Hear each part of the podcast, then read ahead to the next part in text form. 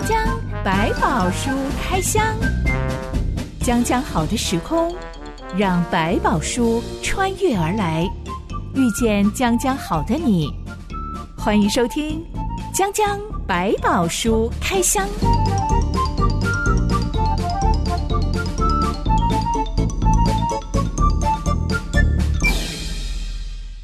书里有百宝，让哲星和下半哥为你开箱来挖宝。Hello，我是哲星。Hello，下半哥。一开始来聊聊讨拍这件事情。嗯，下半哥，你有没有曾经在听别人谈话的时候，你感觉到好像有人若有似无的在讨拍呢？我觉得这种应该很明显，就是他一直在讲他自己多么辛苦啊，多么可怜啊，多么难啊。可是你会觉得他一直在重复同样的东西。这种时候，我只能默默的淡出，嗯、假装吃我自己的饭呐、啊，或者是 开别的话题呀、啊。是，呃，如果症状轻微一点，他可以被转移话题，那还好。嗯、如果不行，他一直要重复的回到他自己身上，那我就真的要闭嘴吃我自己的饭了。有时候这些人都是有状况，是他比较轻微，他自己没有意识到，但他其实他需要的是同理。他需要先被认同，这不舒服的感觉是真实的。所谓的讨拍，就是要别人拍拍他、摸摸他。嗯、同理，他现在碰到是困难的，但偏偏。很多人就是不想要被他讨拍，因为、嗯、呃，像我真的不觉得你到底哪里可怜了。就是反正有时候看出你自己的问题，为什么要好像赖到别人身上去的感觉？当我感觉这个人 在讨拍的时候，我就真的要顺着他拍下去吗？嗯、我觉得不一定，就是但至少你能够耐心的听完，对他来讲，你有在听，而不是不断的帮他找一个说这个不重要，那个不是大事的那种态度来讲，对他来讲更重要。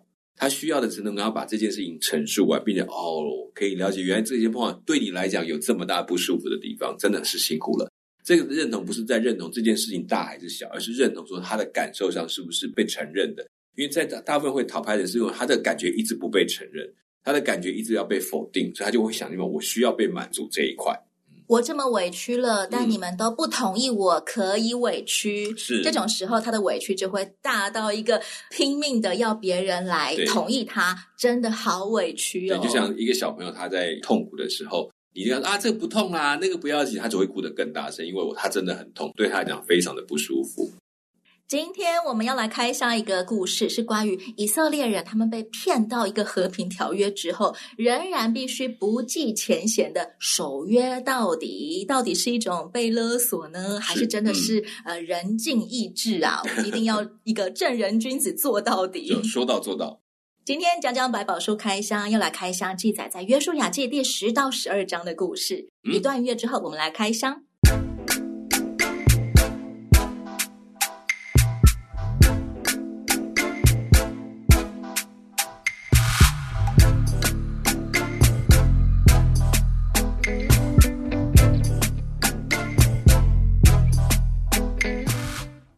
列人进入迦南地之后，接连夺取了耶利哥城、爱城，还有主动来求和的基变城。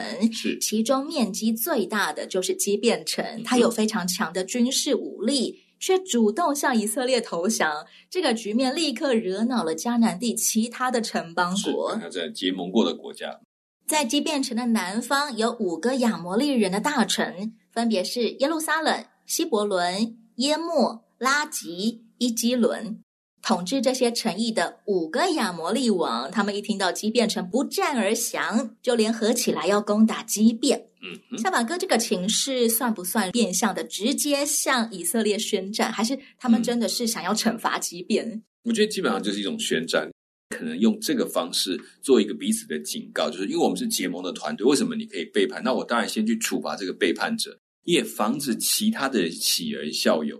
他们其实，在结盟上有一种不成文的约定，就是当你背叛的时候，我们要极力先去惩罚你。所以，当然他的宣战最主要还是对基变，另外一对以色列人说：“你们给我小心，看我们怎么样把基变打败，你们就知道惨了。”同时，也是在警告所有迦南地的城邦王：“嗯，谁敢向以色列靠拢，就给我试试看。迦南人自己一定要挺迦南人的。”是，我们都已经结盟了，你当然要挺，或者他底下的归属他的城邦。他们也会在这时候该观望。如果即便投降了没有事，那我们也去投降吧，我们就可以得到以色列保护，表示也承认了以色列的强大。基遍虽然是一座大城，而且在圣经里面的描述是像京城一样的大城，嗯、这个时候基遍人却赶紧向约书亚求救，是求你赶快上来拯救帮助你的仆人。嗯、约书亚就率军从吉甲出发，三两下就把武王联军打个落花流水。嗯、亚摩利人败退的时候，耶和华从天上降下大冰雹在他们身上，被冰雹打死的比被以色列人用刀杀死的还多。是。这段描写非常的惊人，嗯、上帝亲自出手扫平敌人呢，而不是像先前攻打耶利哥城啊、爱城啊，嗯、都是赐给他们一个攻城策略。对，这一次为什么不是借着以色列人的手去杀死他们呢？这个过程当中，如果是军队对军队打赢了，没什么了不起，你有人多嘛，战术好就赢了。可是表示在某个程度来讲，是可以用别的更大的军力、更大的战术来压垮你。可是当他们知道在打这场仗的时候，以色列根本没有什么了不起，但是有上天帮助他，这件事情就不是人多人少的问题了。他后面的那位比他们的更大，所以他们真正惧怕的不是以色列人的军队，是以色列所投靠的那位上帝。他可以用冰雹来攻击所有的人，他们连打都不用打，震慑的效果是非常强烈的。同时也建立以色列人的信心，说：你看你的征战当中，你去打的时候不用怕，因为我与你同在。这就用一个很现实的证明来给他们看。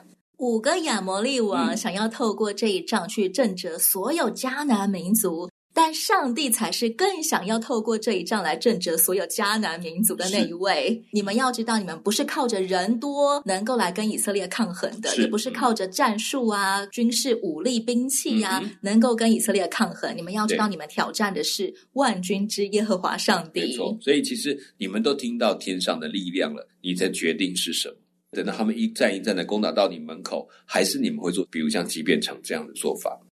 以色列人迎战五个亚摩利王的那一天，是人类历史上最漫长的一天，因为约书亚祷告求上帝停住太阳和月亮，是，嗯、也就是时间暂停，好像科幻片一样。没错。为了让以色列人能够把亚摩利人全部扫荡完毕，嗯、那一天到底实际上过了超过了多少个小时，太阳才真的下山啊？有一些天文的计算，就他们说好像发现，在整个地球的这个运转过程当中，多了一些时间，也少了一些时间。关于有一个王，他为了求一个证明，把时间倒转，多了一个时间，是有一个白天似乎多了出来，然后在那一天的白天特别的长，到十七十八个钟头。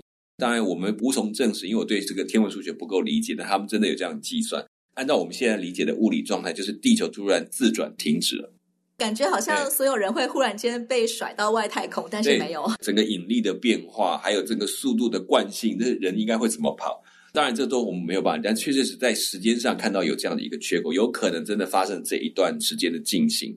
这就是一个对他们所有的神明的挑战，不只是时间。包括实际的杀伤力，都让他们看见这个神超过他们所知道一些掌管各种万物的神明。约书亚做这个祷告也非常奇特，嗯、他怎么不是求上帝现在你赐给我们两倍速的战力，嗯，而是要求上帝去停住太阳和月亮呢？我觉得这会不会是来自于也是一种灵感的祷告？看我们打得很顺，只要时间白天再多一点，我们就可以延续这场战争。毕竟一直打到晚上，其实是不再有优势的。让他多一点时间，他们就可以在白天解决这件事情，而不是等到晚上摸黑的去完成，更危险。五个亚摩利王被押到约书亚面前，约书亚吩咐军官把脚踩在这些王的脖子上，是鼓励大家说：“你们不要惧怕，也不要惊慌，当刚强壮胆，因为耶和华必这样处置你们要攻打的所有仇敌。”是，其实这个时候的以色列大军已经是节节胜利了，嗯、还需要被鼓励不要惧怕，要刚强壮胆吗？战争不是你每一仗赢了你就不会有害怕或恐惧的感觉。所以这也是一种激励士气的方式，就是毕竟打那么多场仗，有很多疲累的感觉。如果下个敌人更强壮呢，又越来越多呢，我们怎么打下去？越打仗呢，其实心里是越害怕打仗的。有些一直都是在班上排名中间啊、嗯、中前的同学啊，嗯、有一天终于考到第一名的时候，他们会忽然间觉得。好害怕，好惶恐啊！嗯、我有办法 keep 住那个第一名的宝座吗？嗯、万一下一次我立刻又退后十名怎么办呢？嗯、这个可能只是我蒙到的、猜到的，它只有下滑的可能，没有再上升的可能。其实以色列人是不是自己也真的知道我们的战斗力真的没有多厉害，嗯、我们的头脑没有多聪明，嗯、人数也没有比人家多多少？对，我们真的只是靠着上帝而蒙到了好些胜利。嗯、他们自己也在见证太阳停在山谷上的样貌，他们也看得到冰雹把他们打击的比他们刀杀的还多。所以这个里面都可以反过来推推说，其实对以色列人，他知道这几场仗其实赢的都侥幸到他们真的难以想象。但是呢，每一次依靠耶和华，就看到一个上帝的神迹。所以他们说不要惧怕，是不要怕，上帝不会离开你们，你们只要按照他的吩咐，就会每一战当中看见上帝的行动。圣经为这场不可思议的大战做了一个注脚，在这日以前，这日以后，耶和华听人的祷告，没有像这日的。是因耶和华为以色列征战，嗯，前无古人后无来者。是，为什么他可以这么的特别啊？我所以他讲说，其实某些这种特别的状况的祷告，是不是圣灵在当中有工作，告诉他你可以这样祷告，你可以尝试这样祷告。因为一般的祷告，我只是求一个胜利，就像讲哇，这场仗赶快打完，上帝你来帮助我们。但是如果这种往往是为了求一种印证，证明说，你看，你要相信，我真的在你们这边做了大事。简单讲，就是他在这个祷告的当中，上帝让他们心里面起了这个念头，你就这样祷告，你看上帝怎么样为你成就？难道后来再也没有人像约书亚做这么大胆的祷告吗？而且在那之后，上帝再也没有听人祷告，像听约书亚祷告一样，施行这么厉害的威力，可以停住太阳跟月亮吗？我觉得那个是需要一个非常特殊的信息。我知道在我们看到的圣经的历史里，没有再发生过类似的事情。但你其实也就回头来讲，说特别的也是让现场的以色列人跟接触他们的对象知道这一群人背后所依靠的上帝是怎么样。上帝是包括对坚固的约书亚，你会知道这个同在是真实，并且一直到今天的。所以其实当他要在类似的祷告，如果他没有这么大的信心的时候，没有这么大被感动的时候，其实他也讲不出来，他也不敢随意的用这样祷告。所以上帝有时候用一些特别的状况。产生一些特殊祷告，然后做一些特殊的事，并不表示他以后他都会继续这样去行。而愿意这样祷告的人，往往都是得到一个圣灵的感动，然后照着他被感动的心去祷告出来的。什么样子的祷告可以让上帝垂听，嗯、而且如有神助啊？如果你是期待后面叫“如有神助”这四个字，那你要小心一点点。你可能说：“我想看看上帝你能够做到什么程度。”你这就有点在说试探看神你能够做多少。其实每一个祷告，上帝都在听，他要听的是你最心里的渴望是什么。但是神的回应不见得到你想要的样子出现，但是他会按照这个祷告的需要来呈现出来。一个是我们有想好的期待的解决方案，我也会跟神讲。但是在祈求的过程当中，你也开始停下来说，让圣灵来回应这件事情。也许在过程中，你们会听到，会感受到，说我可以换一个方法求，我想求另外一些东西，比如说。看起来这杯我真的没有办法胜过，看来这些困难我真的打不过。可是你是大能的神，你可以帮助我吗？你可不可以给我足够的能力？或者你差派你的使者来帮助我？或者你给我一个更坚韧的心，能够走过这段路程？其实上帝都在听我们祷告，但他会再选一个适合的方式来陪我们，因为目的性都是为了帮助这个祷告者跟接触这个祷告者的人，在这当中一起同盟造就。他不是只求借这个祷告，啊，我给你成就，让你坚固你信心。它还包括兼顾你的生命的现在的状态，还要考量在周边跟你一起互动的人怎么透过你身上看见上帝的作为。这里面没有一个公式，没有一定怎么样做，但是我知道上帝都在听祷告，在按着时间把他最好的方式呈现在我们的身上。但是我们需要是这个祷告里面帮我们把眼睛打开，看清楚为什么我期待的没有发生，可是发生另外一件我不期待的事情。那这件事到底对我有什么帮助？难道你恨恶我吗？当然，上帝不会是恨恶你，但他的爱意怎么样让我们可以从这个变化当中体会到，可以求神灵来帮助我们。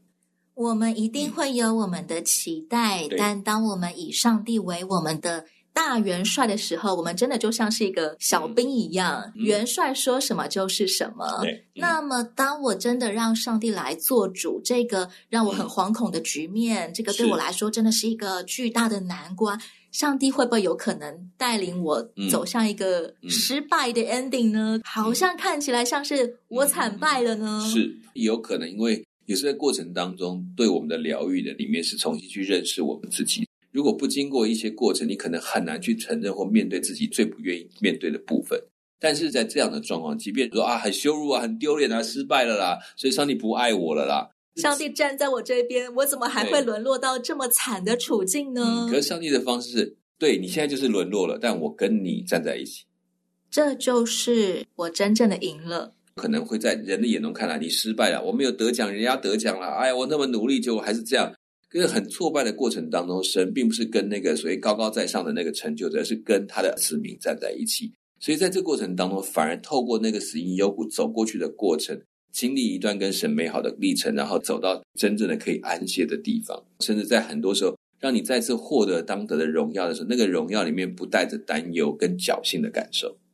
我有可能会输掉外在的局势，但我却赢得了上帝对我的称许，还有上帝持续站在我这边，与我同行，不是只有在这场战役当中站在我这边而已。是，现在很多我们自己搞坏的事情上面，他我们都觉得我已经不配，上帝再来帮助我。但是你会发现，哎，在那里面，上帝居然跟你一起站在那个水坑的里面，那个问题的里面，说：“来，我陪你走。”那所谓上帝为人征战，嗯、应用在现代基督徒的生活上面，是是像什么样子呢？他征战主要是在针对跟恶者的事情，跟那邪恶的心思的里面，他要陪我们一起去对抗这些事情。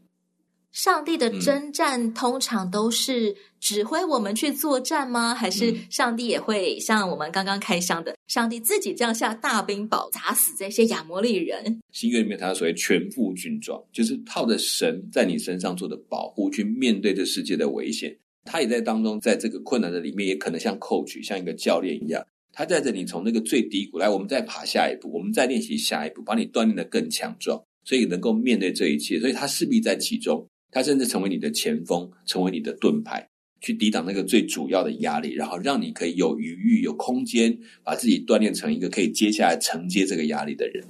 有一年，我刚开始意识到上帝是我的 coach，嗯，是我的教练的时候，嗯，虽然我不是那种什么体育健将，老实说，我没有经历过太多跟教练的互动。但我刚开始意识到，就是哦，我要让上帝来做我人生的教练，是这件事情的时候，我就做一个祷告，就是好，我的人生要让上帝来 coach 我。嗯、是、嗯，没想到我做完这个祷告之后，刚好过年，我就遇到了从国外回来的表姐，嗯哼，她就送给我一个 coach 的皮夹。哦，这个 coach 好像蛮特别的。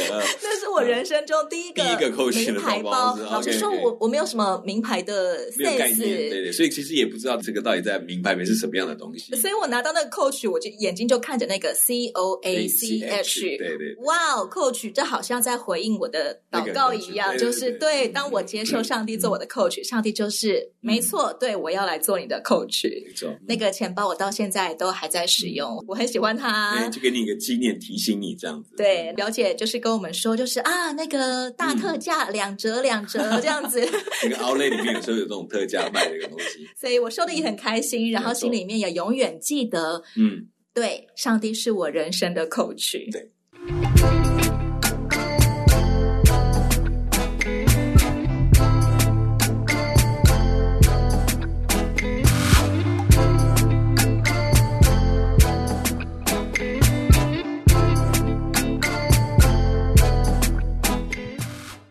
约书亚在这场战胜之后，乘胜追击，一连把好几座城都攻下。包括了马吉大、利拿、嗯、拉吉、嗯、基色、伊基伦、希伯伦、底壁。嗯，圣经说，约书亚一举击败了这些王，夺了他们的地，嗯、因为耶和华以色列的上帝为以色列作战。对，约书亚不是见好就收诶，我一直觉得他个性好像比较谨慎，比较保守。嗯嗯、这个印象可能是因为接下那个摩西的位子，我觉得他好像常常战战兢兢。嗯、不只是上帝要再三鼓励他，你当刚强壮胆，连人民都要来鼓励他说你要刚强壮胆。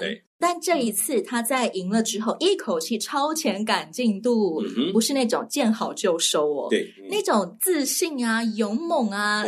关键的来源是什么？我觉得从前面这么多的经验走下，他越来越确定，在他这行动的过程当中，上帝是亲自参与在这当中，所以他才越有胆量说：“好，我可以走下一步，我可以走下一步。”好像我们自己在信仰的过程，你知道那个信心一开始哦，求这个求那个，都害怕说我可以这样求啊，可以那样求啊。可是慢慢发现，说我找到一个原则，当我在所寻求的、所做的是一个合上帝心意的事情的时候，我祷告完我就交托了。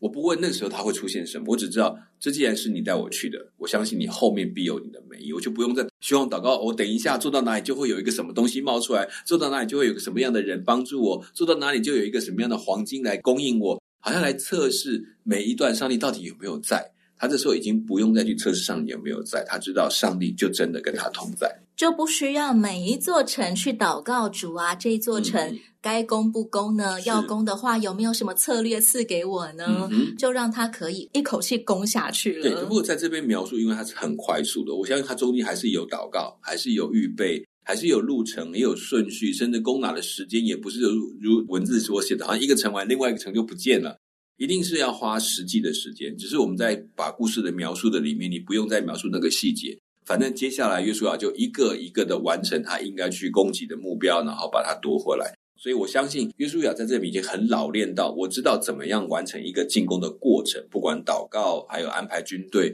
还有等候神，他可能都在这个里面，所以他很顺畅的按照这个好的方式继续的往前行动。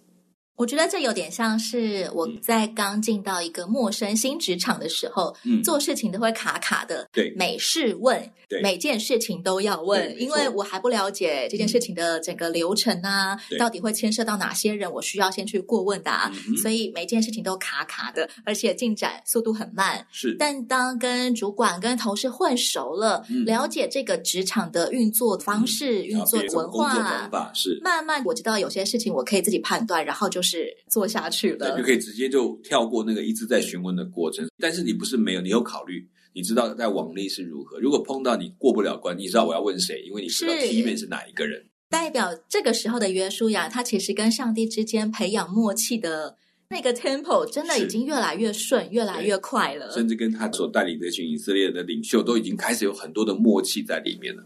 接下来联合起来对抗以色列人的是由夏所王所带领的诸王联军。嗯、圣经说，众王组成联军，一大队人马多如海边的沙，并有极多的战车战马。上帝再一次赐下策略，要约书亚做两件事情：嗯、一是砍断敌人的马的蹄筋。嗯是，二是用火焚烧他们的战车，因为敌人最自傲的就是战车跟战马，是，所以上帝要约书亚去毁掉他们的马跟车，是，约书亚全都照做了，打赢这批夏所联军之后，还继续向东南西北推进。凡是出兵要对抗以色列的都惨败，嗯，以色列人作战了非常长的一段日子，嗯，每一场战役都是一样的结局，凡有气息的没有留下一个。整个迦南地里面，只有基变城是唯一一个主动降服的城。是，圣经说，因为耶和华的意思是要使他们的心刚硬，来与以色列人作战，好使他们全被杀灭，不蒙怜悯，反被除灭。这段话是什么意思？我觉得可能从基变的里面埋下来，就未来他们要承接，所以把他们纳进他们当中的一个后果，因为在帮他们服苦啊、做劳役呀、啊，这些难的事情都在他们在做，辛苦的事情他们在做，以色列本身的战力，或者说变成依赖他们，变成一种习惯。可能到时候反而不能够缺他们，反而要被他们反过来控制，甚至受到他们的伤害，好像一个网罗，你摆在那边，哎呀，没事啊，就一个小网子，我脚踩上去也不会怎么样。可是如果放对的位置，一把抓你，整个人就摔倒了。所以他们虽然纳进了一个，即便有帮他们工作的人，但也不要忘记这些进来工作的、来服侍他们的人，将来可能成为他们后来接下来砍在他们头上的那把刀。为什么圣经会说上帝的意思就是要迦南人全被杀灭？嗯、所以他们心里很刚硬，嗯、除了畸变人以外，完全没有要跟以色列人讲和的意思，一股脑的就是要出来摆阵，我们要出兵，嗯、我们要作战。在这句话是很吊诡，就是说，那上帝神的心意真是要他们全部都很刚硬嘛？当然后来看到结果，大概都是很刚硬，就是不肯承认。但是在这个当中，当你听到有人说：“哎，你这脑袋怎么转不过来啊？还听不懂吗？”那也许你就突然一醒说：“哎，我怎么会听不懂？我就是听得懂啊！”然后再仔细想，他讲的好像有道理耶。你可以反过来说：“那到底该怎么办？”其实这句话丢在前面，你们就是会刚硬，你们就会被我杀灭。然后我就可以反说：“可是我现在不刚硬了，可以吗？我还没有被你杀，我开始我觉得我不刚硬了，可以吗？我可不可以请你帮助我？我没有打算要继续这样死在那里。”但已经来不及回头了吗？因为面子拉不下来。嗯。他们听到这句话是还有机会去问说：那如果我悔改呢？如果我不要那么刚硬了。你们可以怎么帮助我？你的上帝会怎么处理？但是目前就没有人去做这件事情，都听到了，也知道他们定义要被毁灭，但是没有问，那我可不可以不要灭？可不可以来帮助我这件事情？所以在这个当中也带出，就他们的心却是硬到一个程度，我才不在乎你，我根本就不怕你，有本事你就来啊！所以这也是还是一种自取死路的概念。基遍城是以色列人遇到的第三座城，嗯、对，所以在他们进入迦南地是非常早期的一个教材。嗯、但后面可能上百个诸王，是明明有基遍城这个教材摆在眼前，却仍然选择我们要作战。没错，这就也算是注定的结局了。嗯，你说到底是哪一个先，哪个后？是哦，先定好了他们不悔改的，还是说？当中留了一个计划的变化，是我要等你确定好，我就用哪一个结局来面对你，给你一个机会。这就是看着我们在这当中怎么去思考。上帝有他的一个步骤，那我们只能按其中来去行动。但是每一个人都可以做决定。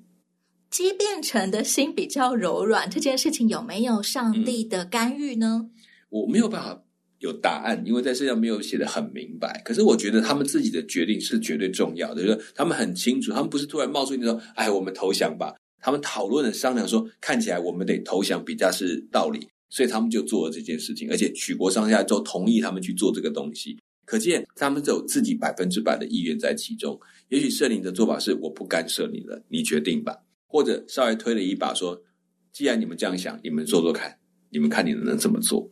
那这就不是我们现在可以马上就定断的。我只知道至少上帝的怜悯，他们领受到了。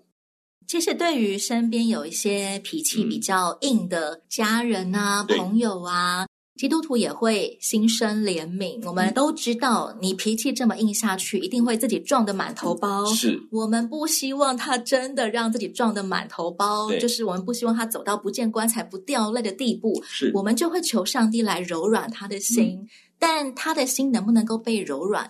到底是上帝的能力比较占比比较多，嗯、还是他自己的意愿比较多呢？嗯，这个里面很难抓哪个比例比较。但有一件事，上帝一定会在当中用一些方法让他开始体会到，其实好像人家没有讲错，诶，其实人家好像说对了。但这个点上就要问他自己：我怎么可以认输？我怎么可以就让你们讲的就得逞？我就是硬是不要，还是说这一讲讲还真的有道理？好吧，那我可以做什么？你知道，这其实在这当中的决定权还是在人，但是上帝会干预，是我会给你看到，你可以值得怀疑，跟去重新思考你的决定的机会，这就是给你的时间。就好像说，他要等我们到一个阶段，但有时候人就是死命，越听就越不要等，越不爽，我越是要往另外一头钻，这种硬脾气，这反而是担心的事情。因此，我想，上帝对人心的干预，应该指的并不是，嗯，你现在好刚硬啊，我把你柔软一点，是，而是我把一些教材摆在你面前，让你自己选择你要不要变柔软。对，就是你可以讲，如果是这样，那我还要坚持什么？我到底在坚持的是为了什么？为哪一件事情？为了哪一个神呢？基督徒在祷告的时候，可以有一个信心是：嗯，我知道我祷告了，上帝听我的祷告，上帝会摆放一些机会在他面前，嗯，让他自己选择要不要柔软下来，不要再硬着心自己去撞的满头包了。对，就让你不是把你思想改，哎，改一改你的思想回路，然后变成你要答应，而是让你思想去思考，你还要继续这样做下去吗？我们不是机器人。对，没错。